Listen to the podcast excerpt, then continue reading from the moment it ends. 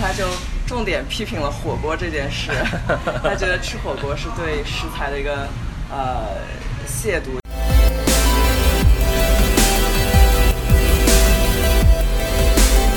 欢迎大家来到 Makers Two Four Seven，我是 Shane。Makers 就是创造者，Twenty Four Seven 就是从不间断。在这儿，我们试图走进身边那些坚持折腾自己项目的同龄人，挖掘创造背后的故事。啊，那要不你先做一个自我介绍吧。好的啊，我叫范思杰，然后我是呃在纽约很多年，从上学到工作都在纽约。然后我在呃从在上学开始就在纽约做了一个纽约汉服社，和当时的几个对。传统文化和对汉服特别感兴趣的小伙伴一起创立了这样一个组织。我们的初衷其实是想让啊，不管是中国人还是美国人都更加了解传统文化，更加了解我们自己民族的东西。呃，然后我们平时会呃，这个组织大家会经常一起聚会，然后一起探讨一些相关的话题。在所有的传统节日，我们会定期的呃举办一些。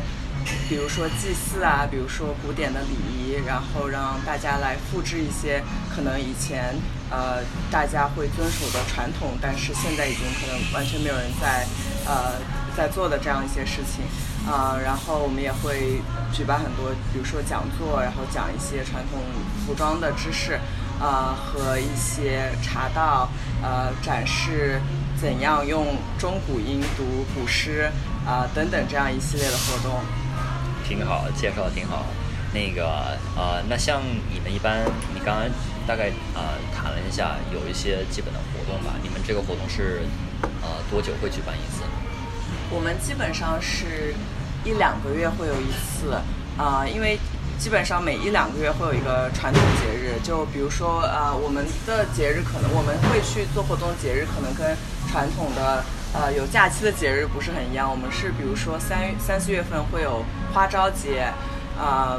这是一个就是春天这样呃的一个节日。然后比如说七夕、端午节，呃，类似这样的传统的节日，我们会做一些活动，然后让大家去呃学习或者去追溯一下这种非常呃古老的节日和当时他们古人会做的一些礼仪。是吗？呃，那一般有哪几种呢？你刚刚说有讲座，然后我看你们的那个公众微信号里面活动很多，然后有时候会去野餐，是吗？或者是去对联谊啊什么之类的。我们做过很多不同的尝试，因为呃，从二零一三年底就一四年初的时候，我们就开始呃做，所以呃花朝节因为它是一个春天的节日，所以我们一般会在中央公园做一些礼仪的展示。然后呃，我们还做过类似的，我们有做过端午节和呃呃中秋节，我们都会就是在中央公园，大家可能会呃有一些，比如说画五毒，嗯扎针，然后投投签或者投壶，呃还有就是包粽子等等这种一系列活动，我们是都可以在户外做。然后我们也在室内会做一些类似雅集的活动，就是可能有人来呃表演一下茶道，然后有呃古古典舞呃舞蹈，古典很多呃古典的乐器，武术这样的一些表演，然后是一个室内的这样的环境。啊，我们也做过呃七夕去展示一些当时的礼仪，啊，还有我们做。呃，我们做过一个，去年做过夏天做过一个野餐的活动，就是我们想，呃，追溯一下最古老的烹饪的方式，嗯，然后我这也是我个人的一个很大的兴趣，就是我一直在研究，比如说各个朝代呃的饮食习惯，然后去复制一些古时候的菜，因为很多啊，比如说现在的呃炒炒呃炒菜或者什么都是比较近代的一个烹饪的技术，或者很多食材都是呃。很近代才传入到中国的，然后我们是想说，啊，看一下最古老的呃中国的时候，大家在吃什么样的东西，或者用什么样的东西在在烹饪。像这个烹饪这块儿，你们是怎么去？一呃，能不能给大家介绍一下你们是怎么追溯到之前他们做饭的方式呢？其实这个是是当时的，比如说菜谱，然后食材，啊，然后你就。不断的尝试，你能不能给大家介绍一下这个过程是什么样？对，我觉得有很多层面。首先，呃，其实古代最早的对食物的记录都是在所有朝代的礼仪的记录这一方面，就是比如说当时的礼部或者呃所有记载呃礼这个，比如说从追溯到周周朝的时候，其实他们就会对礼仪有一个很详细的记载。在这个礼仪的这部分，他们会说我们呃会举办一个大型的盛宴的时候，我们会吃什么东西。但是那个上面可能就比较夸张，因为他们当时真的是只要是地上能跑的呃鹿啊、熊啊什么，它都会记载说我们比如说吃了个熊掌之类这种，就是其实可能平民百姓不会这么做。嗯，但是你从礼仪可以礼仪的这部分记载可以看出来，当时大家的。他们的烹饪方式是怎么样的？或者当时有哪些食材是呃在中国有的？呃，比如说最最早的中国最传统的蔬菜其实是韭菜，就是其他很多菜可能是后来才呃大家才知道怎么去烹饪的。嗯，还有传统的就是如果你去看很早期的，就是秦朝或者战国传传统的烹饪方式，其实呃就是烧烤。或者，呃，煮，因为当时没有呃炼钢的技术去做一个锅出来，所以当时以前是没有炒或者是比较呃现代花样这么多的烹饪方式，所以其实烧烤是最古老最古老的一个烹饪方式。嗯，然后除了这个之外呢，比较近代，比如说呃宋朝或者之后，我们就有很多很多的食谱，呃，然后有很多比较有名的。呃，人会他他们会去记载他们怎么做一个菜，然后这个是可能是真正的呃平普普遍化的或者平民化的一个，大家会去说，我做就是我发明了这么一个菜，或者说呃有很多人会写那种食谱，会记载每一种食材是怎么做的，嗯。然后这个有什么比较有名的鞭策？啊，对，有非常多很多，比如说有宋朝有一个叫《小食记》，然后呃，近代有一个特别有名的叫《随园食单》，然后是一个呃一个退退役的呃当官的一个人，然后他就很他的爱好就是吃，然后他写的非常非常详细，然后他有很多就是自己对于。吃东西的这样的一个人生哲学就很有意思。哎，那像他们当时那菜谱和现在的菜谱有什么区别吗？还是说，就是基本上就是一样啊，一样有一个食材，然后有一个烹饪的过过程？还是说当时它的侧重点虽然说是菜谱，但是它间接的是反映，比如说应该怎么样去生活啊，然后是一个自己人生的一个这种反思。我觉得都有，因为其实你想，当时古代的食谱其实不是普通，就不是某个厨师写的，其实都是呃比较上层社会一些官员或者文人写的，因为只有他们可能是呃会会会写字会读书，呃，但是他们有一个很大的特点，我觉得是他们其实自己没有做过这道菜，他们只是比如说 跟厨师，因为他们就是呃。他们这个阶级可能是不需要做做菜的那种人，那种人，所以他自己其实没有做过菜，他只是跟厨师聊天的过程中说，呃，我做，呃，我我在，呃，就是你这个这个，比如说东东坡肉是怎么做的？那不是很苏东坡应该是有自己做，因为他被 流放了。但是很多这种写食材的人，他们其实他们记载的是一个很大概的方式，就他不会说，呃，什么。第一步，我们把水烧开。第二步，呃，而且就是很中式的一个，就是一个菜谱，就是什么呃盐若干，就是 非常呃随意，对，非常随意的这样。我觉得这是在中国哲学里面是一个特别普遍的一个东西，所以他们一道菜可能一句话就写完了，嗯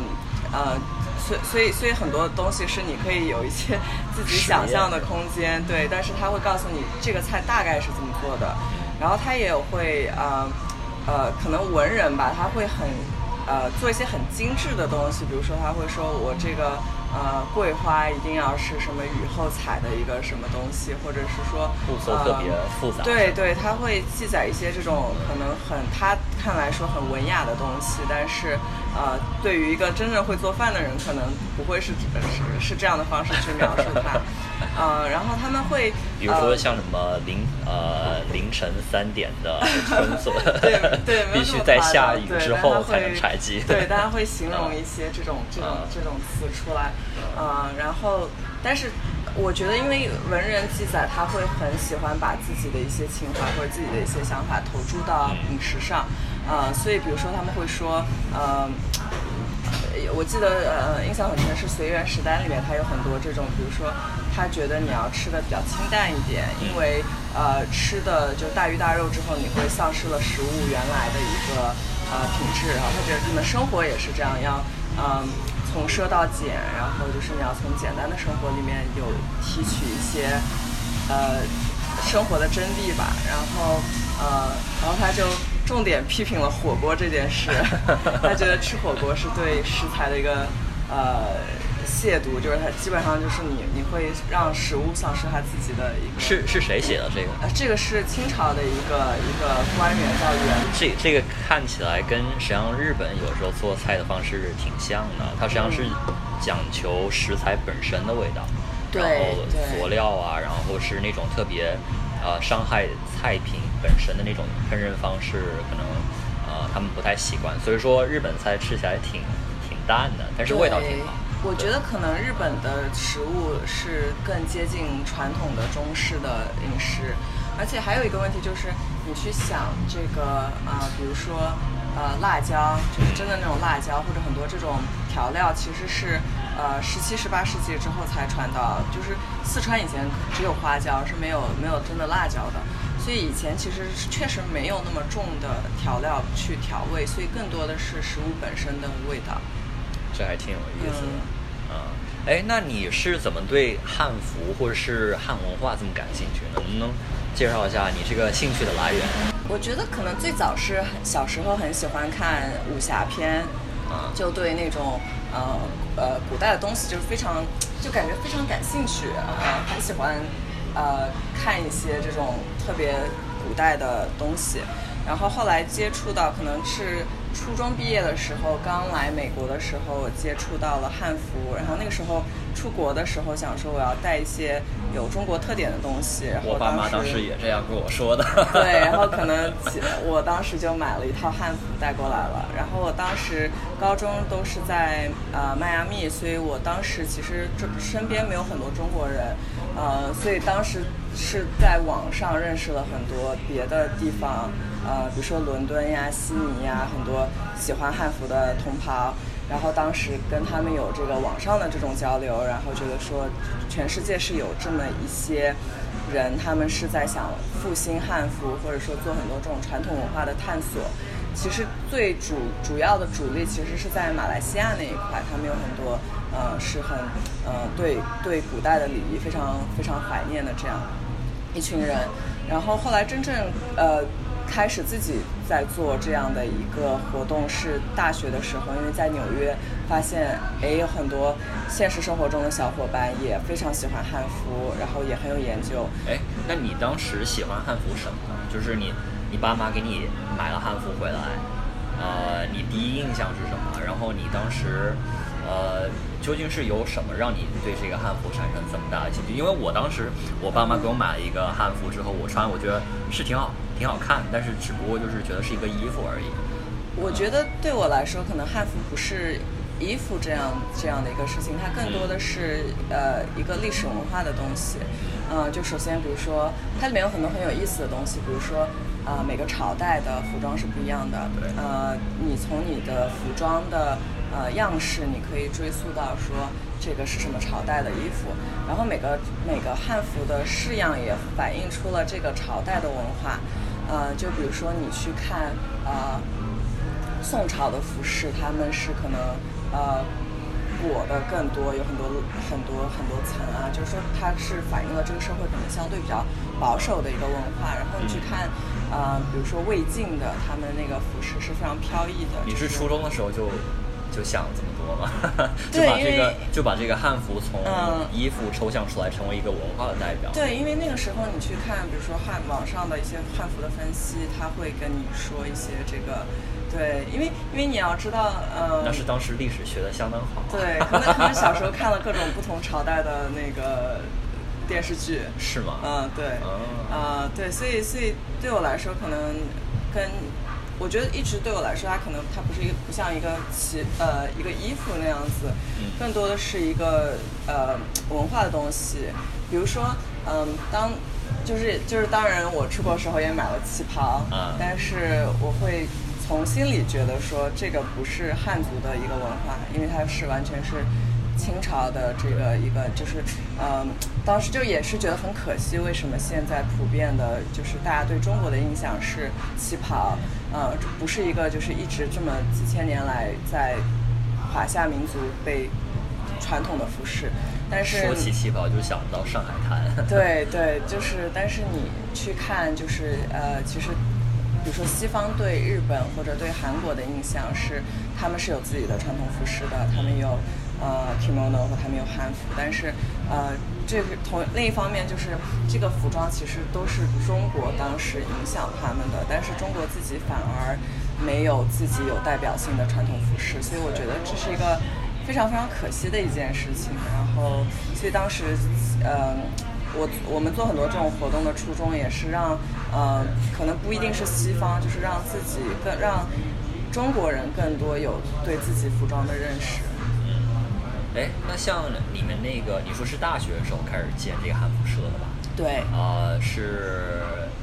一四年。一三年底。三年。那这已经有五年了。对对对。好久了。哎，那像你当时建这个呃汉服社的时候，是一个什么样的心态？然后是怎么就把这个事儿给做成了？我们呃刚开始是呃就是我跟主要是呃创始人是我和另外一个在呃在呃纽约上周读人类学的男生，他我们俩就是对都对这个呃话题很感兴趣，然后呃我们就说我们可以一起办一个活动，一开始没有那么呃正式的说我们要。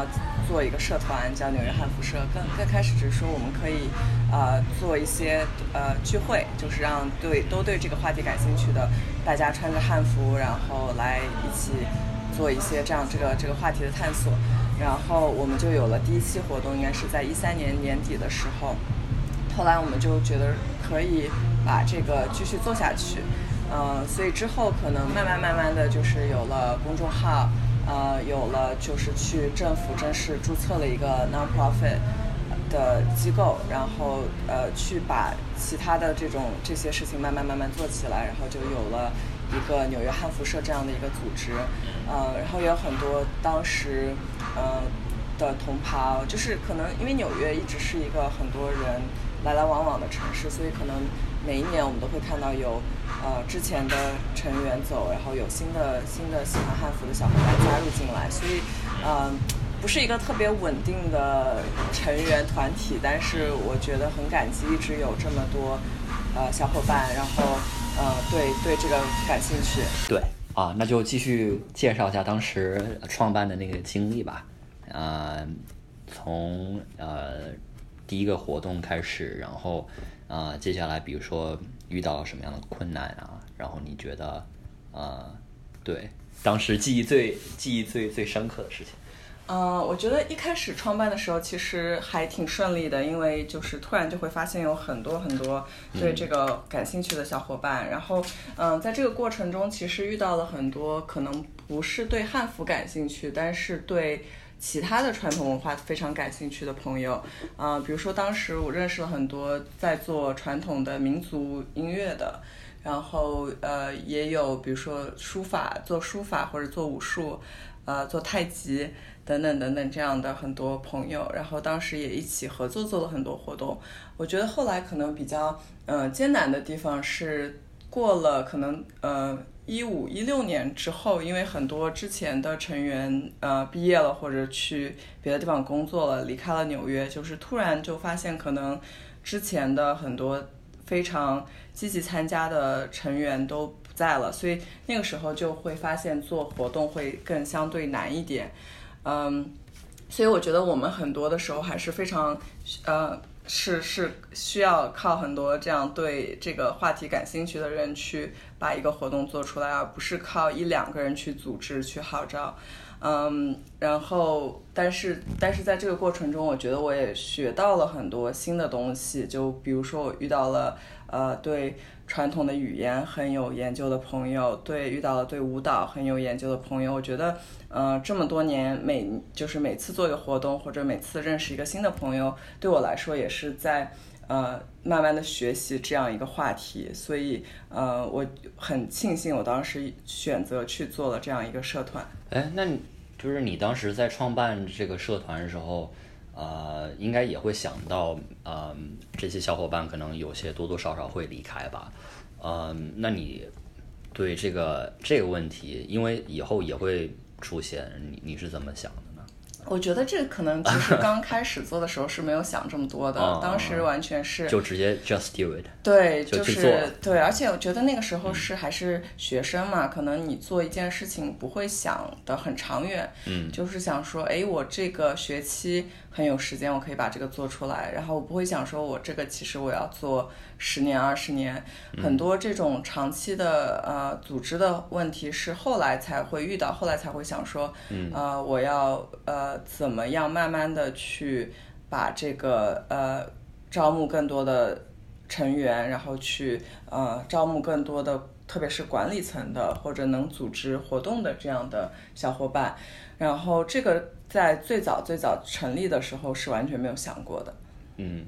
那那你现在呃，这以后也是一个问题吧？对，像成员的招募和那个对，所以就是我在最开始创立的时候，就是从可能一四年到一六年，呃，我都是在做社长这样的一个职位。其实，嗯，就是呃，就是其实就是一个什么事杂事都会需要去做的这样一个呃一个角色。呃，不管是从组织活动，还是宣传，还是嗯，很多方方面面的东西，嗯，后来就是当工作以后，有段时间我很忙的时候，意识到我可能不能一直做呃这个职位，所以后来，呃，我们做了一个决定，就是我把社长这个呃空出来给给其他的成员做，然后我一直是作为一个呃有什么地方需要我就去做的这样一个呃变成这样创始人，对对，嗯对，然后然后也意识到就是说应该。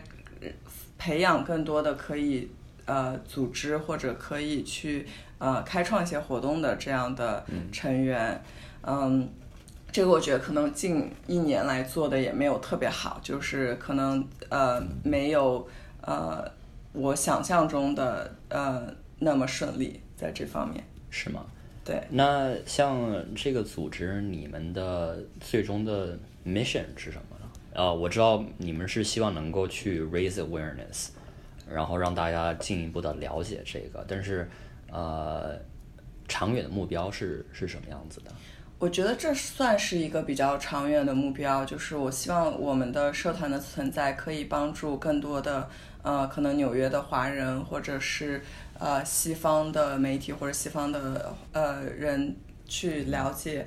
汉服这个东西是什么，然后一些。呃，不仅仅是服装，更多的是跟与之相关的文化、礼仪和传统。呃，然后首先我们在做活动的时候，我觉得大家不是抱着说我在弘扬一个文化，或者是我在呃做一个活动，呃，我我在就是有一个很大的 mission 这种这种心态去做，而是说更多的是我们喜欢。大家穿汉服一起做一些事情，这样子，嗯，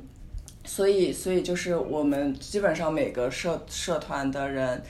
啊，自己都有自己的本职工作，然后就是周末的时候，大家说我们可以来一起穿个汉服吃吃饭，对对。对，然后，然后比如说我们最近的一次活动是我们一起穿汉服去呃射箭，就是传统的对中国的传统弓箭，然后这也是。非常有意思的一个一个事情，所以，呃，可能做这件事本身，我们并没有说什么呃让更多的人了解中国传统工，但是只是说我们大家很做这件事很开心，一起去穿着很传统的服饰去呃做一个比较传统的一个体育运动，我们大家会觉得自己很开心这样的一个初衷。挺好的。那像这个组织，比如说变成什么样子，呃，你觉得是你最满意的呢？还是说现在就已经是 the perfect state？我我觉得可能对我来说，我没有特别大的一个野心，说要把它做成一个很大的组织，因为毕竟我们大家都是有自己的工作，没有人是 full time 在做这样一个组织，所以我并不觉得它可以发展的非常非常壮大，而且就是借鉴呃比较成功的一些海外的汉服社团的经验来说，就是。一个很大的问题就是你，因为你的成员一直都是来来往往的，就是你很难有一个在作为一个海外的这样一个社团，你很难有一个固定的人群去把这个慢慢发展的非常壮大。呃，当然，比如说像伦敦的和悉尼的汉服，他们已经汉服社他们已经做的非常大、非常成功了。我觉得那可能就是我哎，那那他们他们很大很成功是是什么样子的？他们可能人更多一些，然后他们的活动会呃规模更大一点，嗯，然后比如说呃伦敦的他们呃一直有比如说呃舞蹈班教大家传统的怎么跳传统服饰，嗯，呃然后他呃传统的舞蹈，然后他们的呃活动可能会有一百人去参加，这么多，嗯、对，就是他们的规模会更大一点，嗯对。嗯哎，那像他们呃做应该很久了吧？对他们，因为是我在高中的时候，他们就有在做，所以至少有十年。嗯，嗯，对，是吗？嗯，那像你你会想朝哪种方向发展？我会希望，因为这个是我自己非常感兴趣的一件事情。嗯嗯，但是我觉得不能，呃，强求吧，因为我觉得嗯可能很很多还是要看有没在纽约有没有这么一群人能把这个事情做下去，因为我觉得靠一个人的力量是很薄弱的，嗯更多的是有很多人有有热情去做这个事情，而且毕竟它是一个 non-profit，就是大家做这个是没有没有一个回报的呃回报的，所以就是大家真的是凭着热情在做一个事情，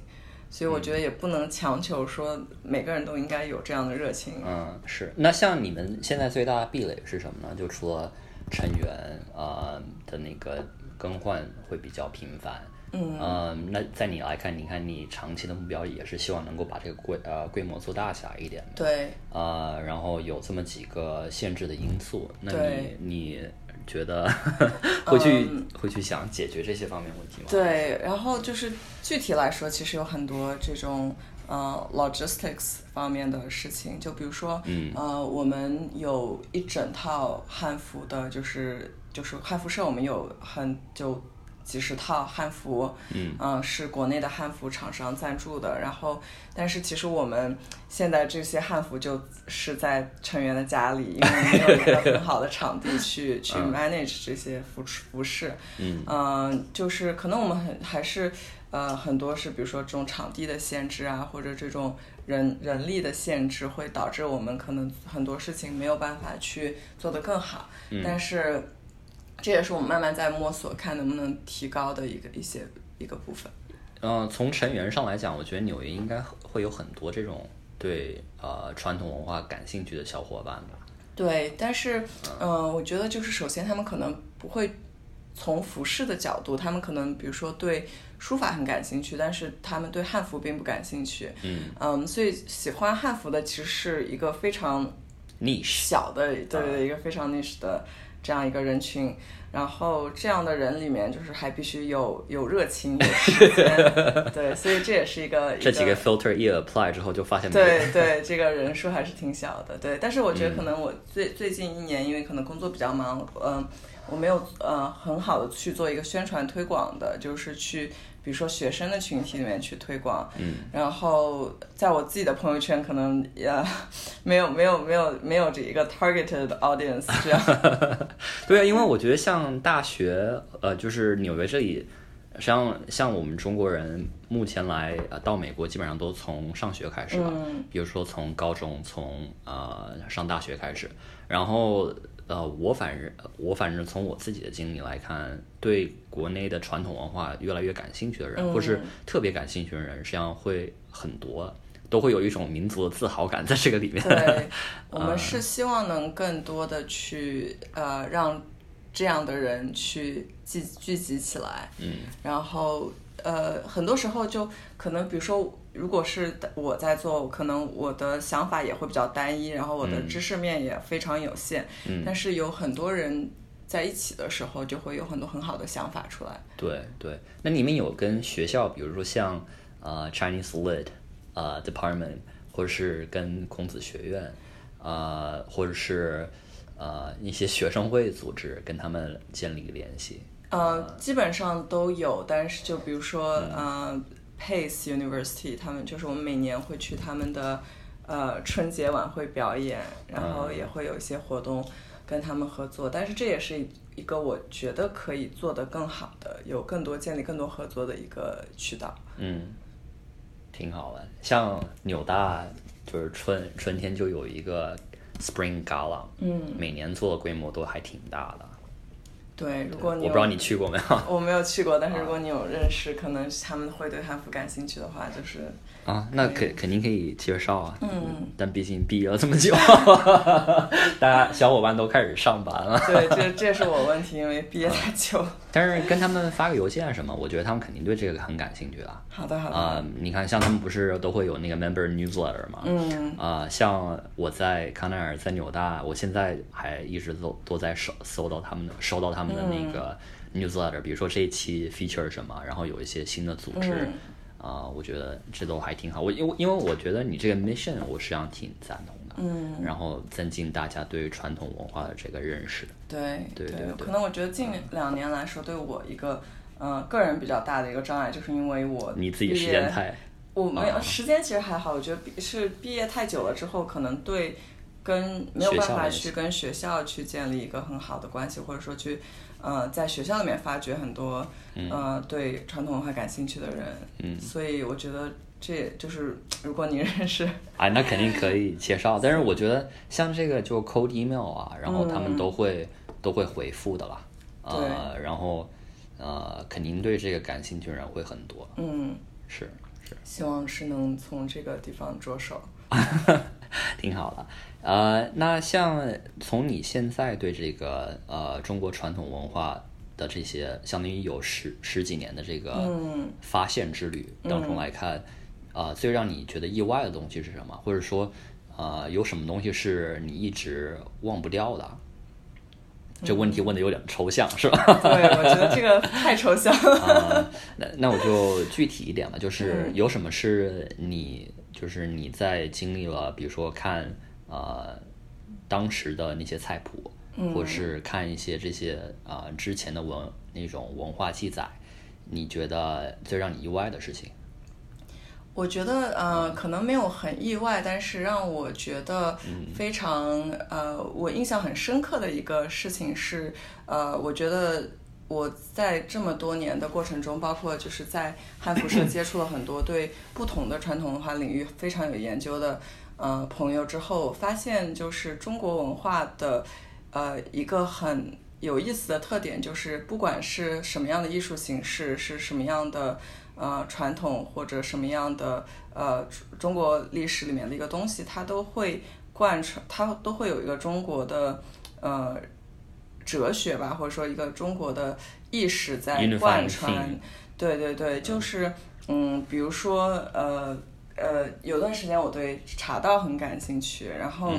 你去看，呃，中国的茶道和日本的茶道的一个很大的区别，就是说中国其实不是特别喜欢说定很多规矩，说我这个茶就是要这么做，嗯，很多是它是呃，我给你一个大概的东西，然后更多是你要自己去感觉它，不像日本是它可能有一百道程序，你必须去。照着这个程序去做，然后这样的一个概念在中国所有的文化里面都可以体现出来。比如说，呃，古琴，嗯，呃，就是它不是一个你。不像西方的乐谱说你有你要这个这个音是这样的，节奏是这样的，它更多是它给你一个大概的呃音，然后很多是你自己去探索，然后这个音乐最后弹出来是能弹出来你自己的风格或者你自己的心境。但是如果你哇，如果如果我之前小时候我爸妈也这样跟我说的，去学 弹琴的话就好了，感觉嗯对不古古中国人都挺挺随性的，对不像不像就是钢琴特别 chill。对，不像钢琴的话，嗯可能可能是你必须这么弹，是有一个嗯更更 rigid 的一个一个一个 framework 在里面。然后呃，服饰也是这样，就是你有大概的一些礼仪在，但是呃，很多东西是你更需要去理解的是它的一个呃魂，而不是说表面上的这种方规规规矩矩的一个东西。嗯，我觉得这个是我接触到很多其他的呃，不管是舞蹈啊、音乐啊、呃那个做菜啊、呃书法啊什么，我觉得这都是一个中国文化里面特别有特点的一个东西。就是当你写书法或者写作画的时候，嗯、不像西方说你一定要画的特别像，然后你要立体，嗯中国的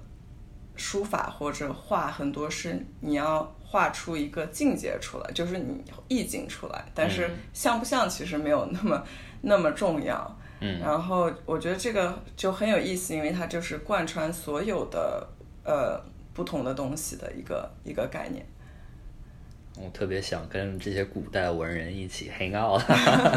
对，我觉得这可能是对中国，嗯，我我可能没有办法具体的去讲是什么事情，但是我觉得这样的一个意识或者这样的一个做事的方式，是对现在的中国人还是很有影响的。但说实话，像这种精神，我觉得还是挺陌生的，因为，嗯嗯，这是可能是我自己的那个嗯成长经历吧。从初中、高中，然后现在的应试教育，感觉就不是特别不 chill。嗯，对，这 这个这个，说实话，我觉得，呃，对，这这所以也是可能这个是让我很意外的一点吧，就是，呃，你你很多人对古人的想法，或者是对古人的一些接触，都是比如说古人有特别繁琐的礼仪，对啊，或者有特别呃很多规矩啊，或者什么呃，就是比如说儒家的一些东西。但是我觉得是呃，你去看中国文化，它是有很多不同层面的。就是呃，你去看《礼记》的东西，它可能是呃最上层的皇室，他们做事情是非常有规模。比如说呃，每一个官不同等级的官员，他们的服装是有。不同的图案什么这些东西非常非常严格，但是你去看正常的人或者是说文人，他们所环绕的这样的一个呃哲学，或者他们一直贯穿在他们的呃做事的做事做事情的这样这样的一个风格，其实有很多这种比较随性，或者说他们可能嗯更追求的是呃就是你能。你体现出的意境，而不是做事的规规矩矩的这样这样一个特点，嗯，有一些有一种这个反差在。对，说实话，像这种随性，呃，我是我反正就是我也不是有很很很多认识，但是我是看了呃那个蒋勋说宋词的时候，对对对，然后在他里面说宋词里面，给我印象来说，啊、最大可能就是他就是像你说这种随性的感觉，对对对。像那种文人，他可能会写一些特别鸡毛蒜皮的一些小事啊，比如说对，呃，窗户上的那个那个，他不是之前之前都是纸糊的那种窗户嘛，嗯对。然后他说他里面会呃有些宋词会描写这种特别细细微细节，嗯。然后呃就是通过描写这些细微细节之后，把这种自己的这种情感慢慢的烘托出来，不会像嗯。啊、比如说像唐诗啊，啊、或者是像那种呃更加呃 official 的那种文献记载的那种 form formality 会在里面，会变得更加 personal 一点。对这这一点是让我觉得挺呃挺意外的。嗯啊、因为在我印象当中，那些文人基本上都是呃衣食无忧，啊、然后可能会呃写一些呃写一些东西嘛。嗯但是这种 personal 层面的东西可能会呃，我这是我自己感觉啊。但是听你讲之后，感觉啊，像这种 per personal，然后这种随性的嗯啊这种意境是一直都存在的。对，而且我觉得这个很很很有意思的一个是在，我觉得在书法里面体现的特别多。就是我，呃，前年暑假时候去专门在纽约上了一个书法的课，嗯，然后就是去，比如说学去怎么赏析字，嗯，然后之前我我觉得我可能没有上这课之后，我之前我是很喜欢那种特别端端正正的楷书，嗯。嗯，就是每个字大小都一样的这种，我觉得特别赏心悦目。然后后来学了之后就觉得哇，这个其实是一个特别就是在呃中国的文化里面是特别俗的一个字，就是他们个人就是大家会觉得好的字是有自己风格的，嗯。嗯，比如说草书，它是非常随性的，或者是说呃你可以很端正，但是你要有一些自己的特色在里面，嗯嗯，其实我觉得还是他们是很批判那种。特别规矩的一个是吧？是是谁特别批判？就是整个书，就是你在看你在看一个字的时候，嗯，就是如果这个字特别规矩，嗯，特别就是没有特点，就都觉得这是我我觉得我特别能够 relate，我 因因为我当时我我说实话，我上初中时候也觉得楷体写的特别好看。啊，然后就是什么都是楷体的，然后方方正正、规规矩矩的。对。但是后来就是我不知道是什么时候开始，就比如说是看像日本的那个日本书法，嗯，对，或者在那个日本的 Saki 上的那种，它的品牌的都会用这种书法来体现，对吧？嗯。像他们的书法，它那个字有的大有的小，对。但是它那种大小当中不是一种特别凌乱的感觉，而是一种有一种我说不出来那种。呃，那种气质，然后我当时就觉得特别诧异，我就从来没有觉得书法竟然能够这样写啊。然后后来就把这种，因为这种随性就不存在嘛。你看，像呃那种书法，你去上书法课，然后或者是看那些字字体临摹的，啊，每一个就特别特别规矩。对啊，然后我呃，就是每个人写的书法基本上都是。挺规矩的，对，呃，我当然是自己的认识和了解比较有限哈，但是呃，唯一让我觉得有点不一样的，呃，是一个叫做是也是宋朝是哎是叫八大山人的这个，这个书法画家，然后我看他画的那个画，呃山呃那个什么山水画和那个呃就是他的那个书法写字的那个感觉就跟。跟他同期的那些文人写字的感觉就完全不一样，实际上就挺和那个日本书法的那种，比如说有些字大，有些字小，然后啊这种反差感啊，这种随性的感觉就凸显特别的明确。啊，像当时那个时候的那种呃山水画就挺传统的，你看啊，比如说画一个景。然后，比如说他那个景，你可能就想一些柳叶呀，然后一些山啊，一些雾气，对吧？对。然后八大善人，他有有些话我就觉得特别逗，他那个背景没有什么，就是呃，他就画了一只乌鸦，然后站在一个树枝上面，然后那个乌鸦画的特别大，然 后然后我当时看之后就觉得，我操，这个怎么怎么感觉这么 minimalistic，就就觉得我从来没有觉得说，哎，中国古代的这些呃书法画家会有。这种样子的风格，然后看了他之后就觉得特别喜欢，所以说也是这是为什么我自己微信名也就是啊。有山人啊对对这几个字，对，就是我以前呃我以前其实觉得我特别看不懂草书，就是我觉得不好看，就是后来就是我慢慢去学习，我才知道可能就是它比如说有的大有的小，有的墨深有的墨浅，嗯，但是它其实。看似随性，它其实是有设计的，就是它会，嗯，就是有一个 balance 在，所以它还是很有美感的，但是它又有自己的特色，有自己的一个情怀在里面，所以就是从赏析书法的角度来说。你，规规矩矩那个其实是写的非常不好，也不是不好，就是只是初呃刚刚开始的入门吧。对对，是一个很平庸的这样一个一个字。啊，我觉得这个这个还挺有挺有意思的。对，哎，那像你们这个呃组织是从汉服的角度嗯去了解中国古代的文化吧？但是像中国古代文化，你看，就像你说有这么多书法、茶。然后呃一些礼节，嗯啊弓箭啊什么之类，那你们这个 是现在这些主题是所有中国古代文化你们都会去涵盖吗？还是说还是有个侧重点？呃，我觉得服饰还是一个很重要的东西，但是呃，如果我这也是可能是我做我对中国文化文化的一个入门吧，我是从服饰开始去关注。但是如果让我现在去做一个社团，我可能会做一个呃古典文化社团或者什么，就我可能不会 拘泥于服饰这个这个这个东西。嗯但是我觉得不管是国内还是国外，我觉得汉服社基本上。是都是以汉服为一个载体，但是在做不同的文化的探索。嗯，就是你去看国内的呃汉服社，他们也不是说就是穿个衣服拍拍照这种，嗯其实他们有做很多不同的古典文化的复兴。所以，所以我觉得是以文化作为一个，以服饰作为一个一个载体，去投射到更多的不同的方面的文文传统的呃文化上面。嗯，挺有意思的。那就是你当时是做这个汉服社，是想从服装入手，对吧？嗯。那汉服你能不能介绍一下，就是它是有哪些呃维度来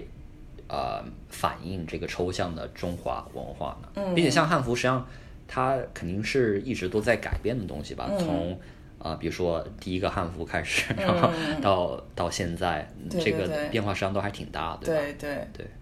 对，呃，我觉得就是呃，首先是它反映了不同朝代的服饰，嗯。就是比如说你去汉看汉朝或者之前就是曲剧，就是那种绕很多圈的这种嗯。服饰，然后嗯、呃你比如说你去什么马王堆啊，什么这种出土的文物，基本上都是这这个这个样式的，嗯嗯，然后之后呃，比如说魏晋的一些服饰就是很飘逸的那种，他们会喜欢袖子是很大的，嗯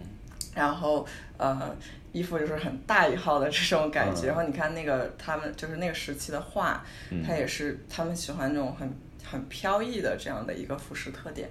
然后后来到唐朝，因为它有很多西域的这样就是胡人对他们这个影响，所以你再去看他们的服饰，其实有非常大的变化。就比如说，呃，女女士的服装可能更会更暴露一点，嗯然后他们的，呃，因为他们有很多，比如说需要去骑马啊，或者是这种西方，呃，就是，呃，是唐朝吗？唐朝唐朝女士会就是可能它会，它不是那种就是裹得很紧裹得很紧的，对。嗯然后那个，所以那个时候，嗯、会出现一些袖子很窄的衣服，因为就是呃，更多的是有一些胡人的这样的影响。然后那个时候也有很多像琵琶这种乐器，其实是那个时候传到中中土的，这样，嗯、就是有很多这种文化的 interaction。然后再到宋朝，又会变成一个更呃严谨或者更保守的一个时代，然后你就会看到服饰又有一些变化，嗯，比如说他们会有襦裙或者是对襟的一些上衣，然后呃，就是它它也是一个很有特点的，然后到呃明朝，嗯。明朝我觉得呃。你想象一下，那个韩国的服饰就是跟韩国服饰很像，因为就是韩国当时借用了很多明朝的元素过去，嗯。所以是呃，服装是，嗯，就是就是嗯嗯，你可以想象一下那种那样子的一个款式，嗯。然后再到清朝，就是我们服饰完全被满族的元素给给 take over，基本上没有汉服在清朝基本上，呃，我反正想到清朝就是，比如说皇上、格格他们对，穿的那我觉得我，觉得这也是一个很有意思，就是我觉得现在我包括我小时候也是，就是我们可能很多对服饰的概念是完全被电视剧洗脑，然啊对后就说啊 这个电视剧就是这这么穿的，对嗯，就是有我觉得电视剧有的电视剧是做了一个很好的榜样，他们是真正的去考究史实做的服装，但是大多数电视剧其实做的非常不严谨。嗯对我前两天看到一个嗯吐槽，就是一个最近的一个清宫剧，嗯。然后他就是皇上身上绣了一条龙，然后镜头转移到他旁边那个太监，太监上身上也穿了一条有龙的哇太监服，就是其实大多数偶像剧还是做嗯大大多数电视剧做的很粗糙在这啊方面。是是，哎，你知道陈呃沈沈从文他嗯。做了一个、好像是是哪一个朝代的服装的一个，相当于是简习吧？对对对这是他写完那个《编程》之后的，呃，他反正有一些政治原因嘛，然后他就没有再写小说了。对，然后写的就是一直是这个服装的剪辑。对，我觉得有很多这种服饰的记载，嗯然后去很嗯很系统性的呃整理说这个每个朝代的服装，还有很多呃我我看国内他们很多人是做就是他们去找一个出土的文物，嗯，然后他们用去复制这个文物做一件汉服出来，我觉得这也是一个很有很有意思的，那像今呃，你说是像呃，实际上是我接下来想的问题，就你看，像这是古代的传统和古代这些元素，对吧？嗯。呃，那像今天呃，有没有什么服装是真正的去在思考呃汉服的，不是说复兴吧，但是能够把这些传统元素做一个很好的现代的那种阐释呢？对，就是这是我希望能更多看到的。然后我觉得这有两个途径，嗯一个是就是像日本或者借鉴一下日本和韩国他们的嗯这方面的事情做的做的元素呃做做的事情，就是比如说。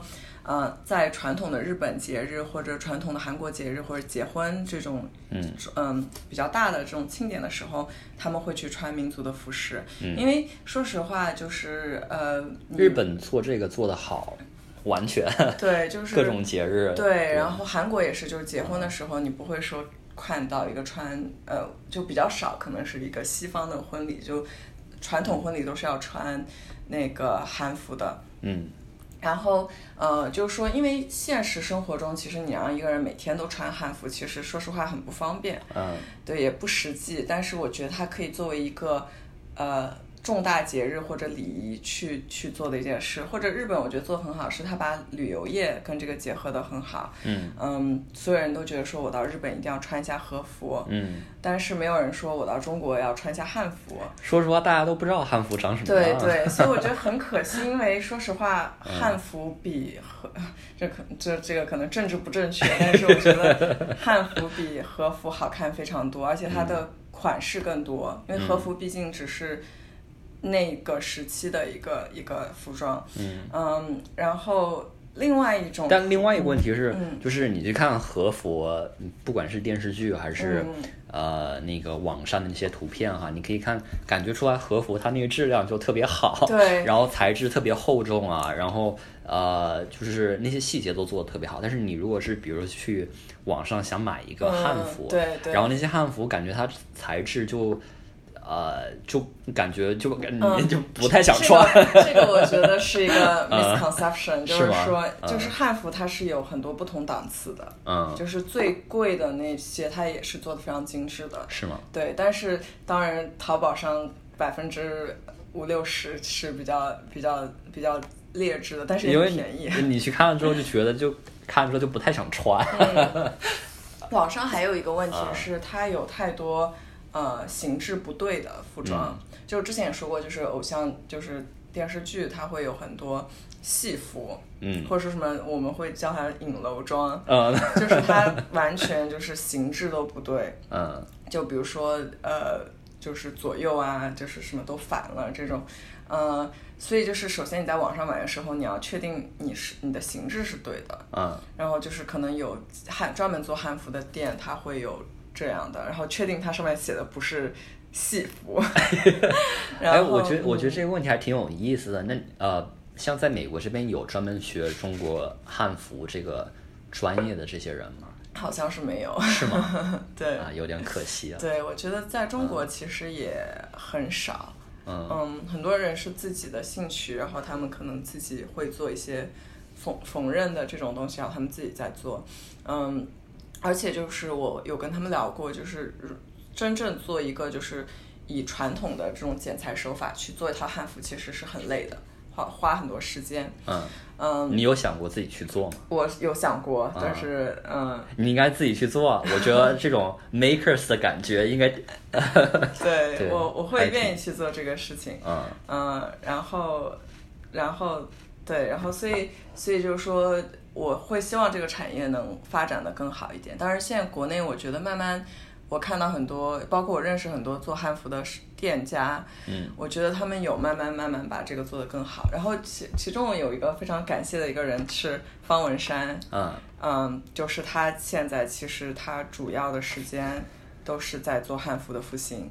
是吗？对，然后他每年在西塘会做一个很大的汉服节。你能不能介绍一下方文山是？方文山就是嗯跟周杰伦写词的，就是给周杰伦写、啊写词的那个作词人。嗯然后他他一直对古典的文化很有研究，因为他给周杰伦写了很很多中国风的词，然后写的非常好。嗯，然后他现在就是因为也不太写词，不太给周杰伦写词，所以他做大多数时间他都放在做汉服的复兴上。是吗？嗯，那你你们有没有跟他联系？我们希望能跟他联系，目前没有，但是 对啊嗯如果他在到到纽约来他如果来纽约会非常希望能见他一面，但是嗯他、他花了很多时间在做呃传统文化，是吗？对，然后他是一个什么样的角度和那个 approach 去做这个事情呢？他是也是我觉得是跟我们很像，就是对传统文化的一个热爱，嗯然后想看到更多的人去喜欢或者去去去理解了解这个这个领域。嗯呃，那他会做一些比较实际的一些 events 吗？对他每年有一会个文化节啊？对，他在西塘有一个很大的文化节，现在基本上是应该是国内汉服可能最大的一个活动，就是他会做两到三天的一个，呃，嗯。在西塘，然后所有人都会穿汉服，然后你就会看到几千人穿着传统服饰，嗯。然后有很多活动，嗯，对，然后这个是我希望能在这个产业上，我希望能看到更多复兴或者更多，呃，更壮大。然后另外一方面是我希望能看到更多汉元素在现代的服装里面，嗯嗯，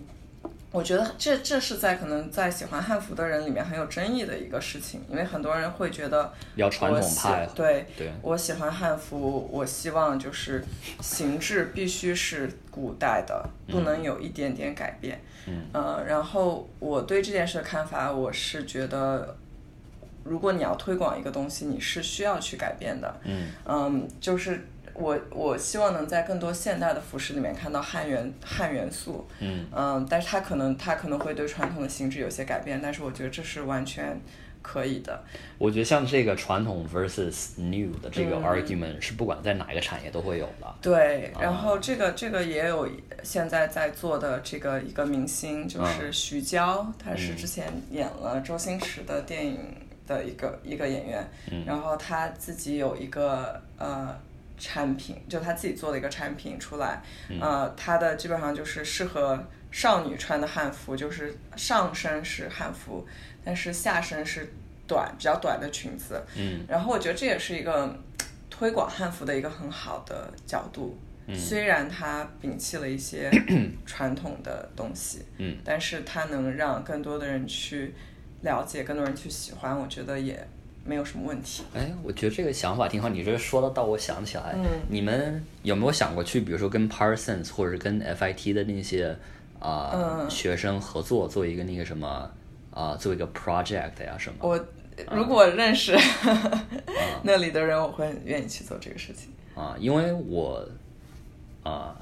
呃，我可以可以介绍一下吧，嗯好因为我觉得他们一般来说都会有毕业的那个 project 嘛，嗯啊、有些人也会在开始想怎么去结合这个中国古代传统的元素对，对呃，有几个人对这个还比较感兴趣吧，我可以帮你去好的，好的，好的。如果去 介绍一如果有人。感兴趣，我会很愿意。对，对啊，然后做一个什么汉服社 cross Parsons